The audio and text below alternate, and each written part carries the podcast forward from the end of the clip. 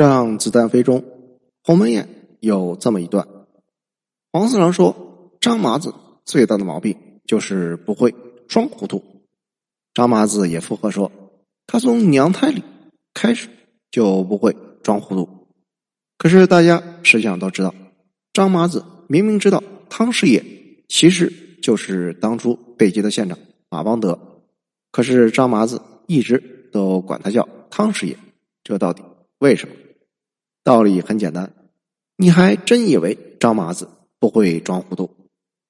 人家只是平时不屑于装糊涂，但是他有自己的目标，那就是把朋友搞得多多的，把敌人搞得少少的。所以，该装糊涂的时候还是得装糊涂的。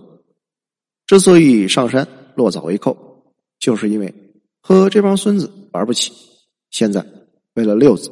得玩得起，哪怕是不喜欢他们，也得捏着鼻子陪他们玩到底。马邦德就是个随风倒的骑墙派，你以为张麻子真的不知道？他早就知道了，可是没办法呀。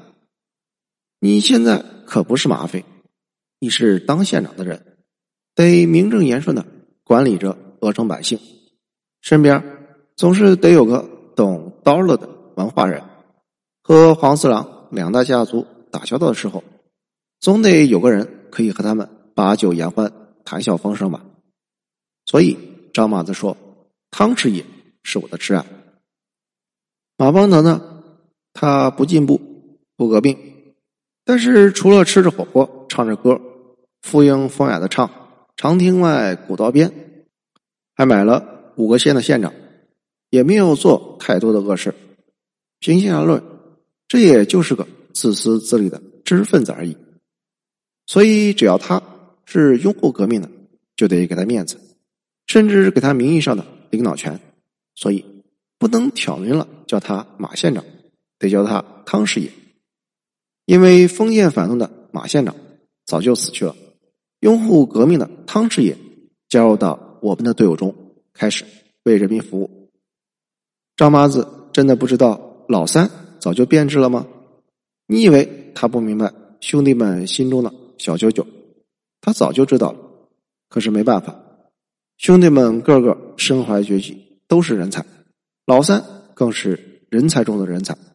只要他永不犯案，该重用还是得重用。你以为他不知道武举人是个什么东西？这个武举人身上还有六字的血债。但是，只要最后武举人能够火线起义，带头批斗打倒黄四郎，开诉苦大会，就算是他也是可以团结的对象，没必要从头清算。世界上的万般事物都没有咱们想象中的那么干干净净、一清二白。唯物主义者要实事求是，在什么阶段做什么事，一致对外的时候，开明地主。都可以团结，面对封锁的时候，爱国资本家也是可以做朋友的。所以要团结大多数，要把路走宽，要把朋友搞得多多的，所以才会有了三大法宝。延安的时候，开明地主、进步军阀、爱国资本家都是我们的朋友。历史是不断往前发展的，策略也要随着形势的变化而改变。不能够一根筋一条路，那才是真正的教条主义。只不过张麻子终究是张麻子，他交了那么多朋友，给了那么多面子，可是依然实现不了自己的理想，确实有点失望。最终，他还是没有办法真正的装糊涂，一装装到底。所以，兄弟们想要去浦东的时候，他问：“不跟我回山里了？”结合之前的剧情，我们就知道，当张麻子说出这样的话时，就说明他心里边已经明明白白，兄弟们跟他其实并不是一路人。为什么这么说？还是要从电影里找答案。在电影里，当张麻子抓了两大家族的人，确实挣了不少钱。兄弟们普遍认为，钱我们已经挣到了。可以走了。老七问：“各位哥哥们，咱们为什么来？钱呢？钱到了吗？到了呀。那走啊！他们以为这就是张麻子带他们当马匪的目的，赚钱呀。而张麻子一开始也是这么说的：“我要站着把钱挣了。”师爷呢也是这么理解的：“不能拼命，拼命还怎么赚钱啊？”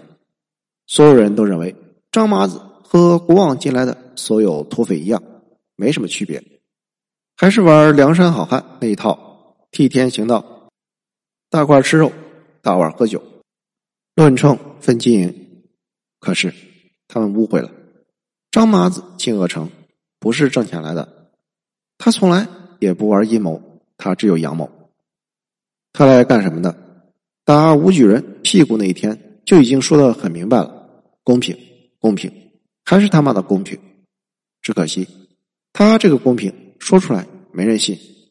张麻子确实需要这些有才华的兄弟，甚至需要有水平的事业，所以他不能讲什么大道理，只能讲赚钱。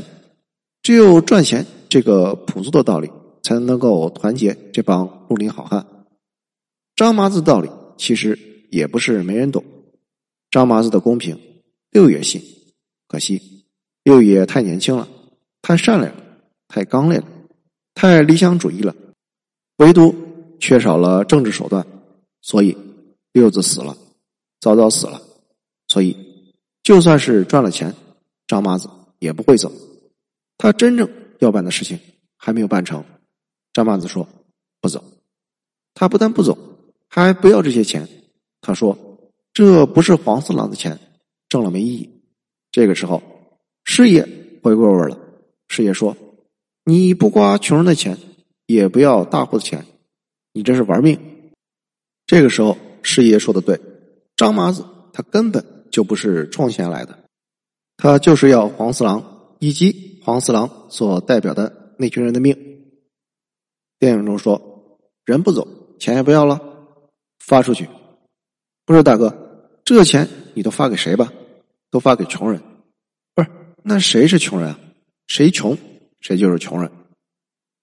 靠着张麻子的神机妙算、高超手段，兄弟们发财了、挣钱了，就开始忘乎所以，揣着明白装糊涂，似乎是假装第一天认识张麻子，还在问这钱发给谁呀？这师爷呢，更是装糊涂的高手。他问：“谁是穷人？”你想象一下，一个留过洋、满嘴的刀了，买过五张县长委任状，生活在民不聊生的。民国的知识分子，眼睁睁的看着贪官污吏把税都敢收到二零一零年，眼睁睁的看着土豪劣绅地主权贵把额上的百姓剥削的人人就只剩下了一条裤衩。难道师爷真的不知道谁是穷人？不，他知道，他只是装糊涂。张麻子只能回答他：谁穷，谁就是穷人。张麻子的话，兄弟们。不敢不听，毕竟他是大哥，毕竟他从来都是对的，毕竟是他一次又一次拯救兄弟们于水火之中，所以哪怕他们其实心里不乐意，该发钱还是要发，师爷也去发钱。完事儿以后，张麻子问他过瘾吗？师爷说过瘾，可是最后还不忘酸上一句：“你不就是想当老天爷吗？”这句话。其实是今天很多的知识分子对张麻子的误解和污蔑。他们认为张麻子替天行道、劫富济贫、给穷人发钱，只是满足自己当老天爷的个人梦想。毕竟这群人没有膝盖骨，在他们眼里，只有老天爷才有重新分配财富、拯救苍生的权利。可惜，你张麻子也只不过是一介凡人。张麻子不在乎，他说：“是啊，老天爷都能当，还怕收拾不了黄四郎？